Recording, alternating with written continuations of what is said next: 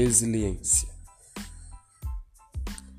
É preciso ter resiliência para conseguir superar alguns momentos de dificuldade que vivemos na vida. Como grupo político, devemos fazer uma reflexão séria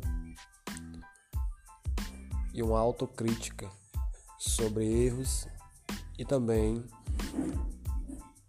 fortalecer os acertos, porque você perder faz parte do jogo democrático, mas você não reconhecer a derrota e não aprender com ela, isso leva a caminhos que muitas vezes, a não ser obra do acaso, faz com que um grupo se perda e os ideais não sejam alcançados.